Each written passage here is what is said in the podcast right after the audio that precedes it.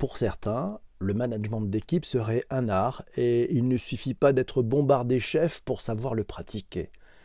Avec le confinement, les bonnes comme les mauvaises pratiques des managers subissent un effet de loupe grossissant, un révélateur qui désespère certains salariés qui se rendent compte du vide managérial de leur patron, mais aussi un révélateur pour d'autres du talent de leader de leur manager qui sait les encourager, qui sait les motiver, qui sait les entraîner dans cette période complexe où il faut encore un peu plus créer de la valeur au service du collectif de l'entreprise.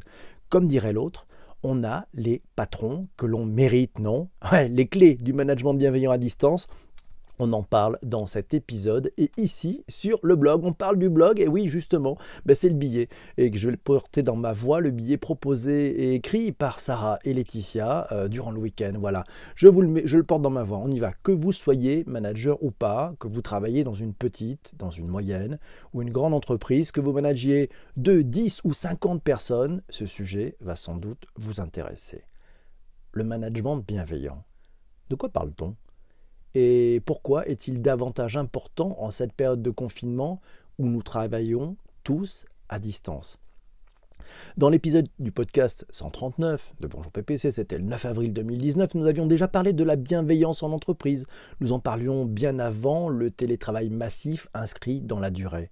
Pour nous aider et surtout vous aider à comprendre comment mettre en pratique des principes simples et efficaces pour garder la motivation et pour prendre soin de vos équipes. Sarah aime bien la définition que donne le site HR Voice. Le management bienveillant consiste à accompagner ses salariés en adoptant une attitude sincèrement positive à leur égard, en basant la relation de travail sur la confiance, le respect et l'écoute.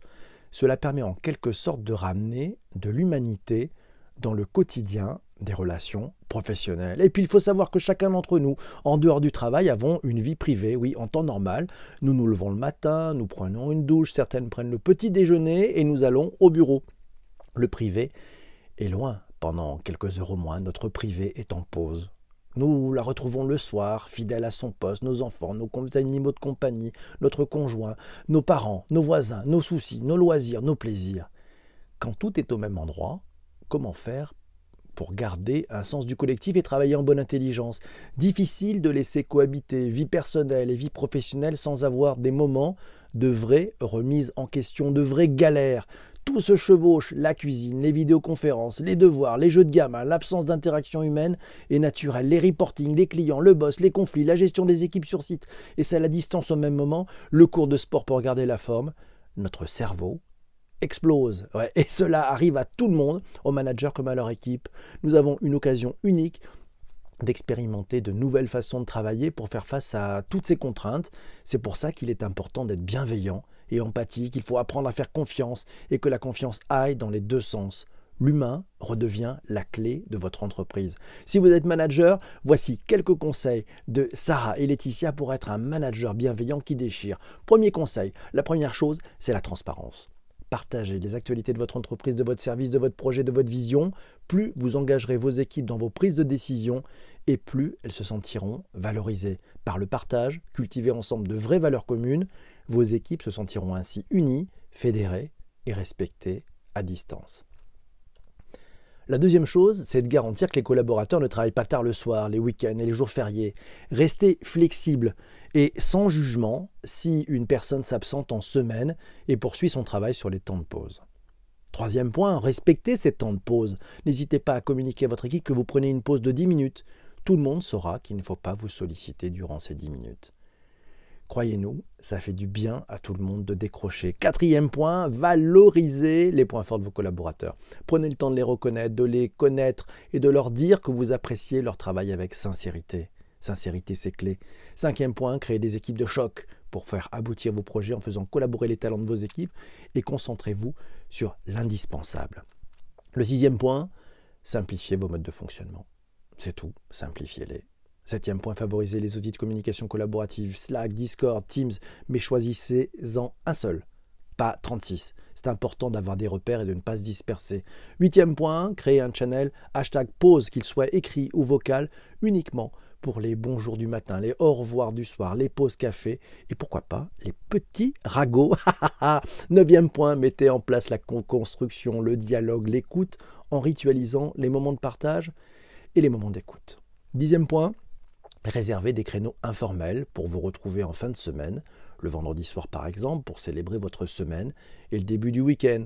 Onzième point, organiser des jeux. Et oui, des jeux, des challenges ludiques à distance, exemple la barbe challenge, le cuisine challenge, etc., etc. Bref, vous verrez, vous êtes foisonnant, vous aurez plein de bonnes idées. Douzième point, prenez le temps de discuter avec chacun de vos collaborateurs. Par exemple, prenez un créneau récurrent de 30 minutes, privilégié entre vous deux où le collaborateur se sent écouté et peut vous dire vraiment comment il se sent. Cela est très important pour chacun d'entre nous de savoir que notre manager nous a réservé un créneau qui nous est dédié pour que l'on puisse s'exprimer librement Ouais. Treizième point, prenez le mood, la température de temps en temps. Demandez à votre équipe de donner une note de 1 à 5 à leur humeur. Si la note moyenne est en dessous de 3, c'est qu'il faut changer ou adapter quelque chose dans votre travail collectif. C'est souvent comme ça. Ça passe. Quatrième point, quatorzième point, le feedback le feedback, donner des feedbacks et récolter. L'amélioration continue va dans les deux sens. Les relations professionnelles se soignent autant que les relations amicales ou sentimentales. Le feedback positif peut être fait publiquement. Le feedback d'amélioration doit quant à lui être obligatoirement fait en one-to-one. Non, non, l'acquisition d'un bon niveau de maturité de travail à distance se partage et s'accompagne d'entraide. Quinzième point, quinzième point, développement personnel. Profitez des temps calmes pour vous former sur la communication non violente, par exemple, sur le feedback efficace, sur les styles sociaux, sur le management par la confiance ou encore sur les outils digitaux. Seizième point, et oui, la confiance. Il faut absolument faire confiance à vos collaborateurs. Le management par le contrôle n'est plus à la mode. Non, non, laissez-le, c'est un management du siècle passé. Maintenant, c'est le résultat qui compte. Pour vous accompagner, évitez les préjugés issus de la peur et de l'ignorance. Souvent, lorsque les choses nous échappent, nous nous mettons à vouloir les contrôler davantage. Prenons conscience que le contrôle a des effets de désinvestissement, d'attitude bête ou fait culpabiliser par surinvestissement selon les personnes. Apprenez aussi, 17e point, à ne pas voir vos collaborateurs travailler. Apprenez à ne pas les fliquer. Trop de débriefs tue le débriefing et devient une contrainte. 18e point, mettez en place un outil de suivi des tâches transparent, accessible à toute l'équipe. Un Trello, un Jira, tant d'autres, un planeur. Chacun sera au même niveau d'information à tout moment et le manager sera rassuré. Rappelez bien vos collaborateurs, c'est un outil de suivi des tâches et non un suivi de la productivité de Jean-Michel ou de Marie. Non, c'est un outil de suivi des tâches.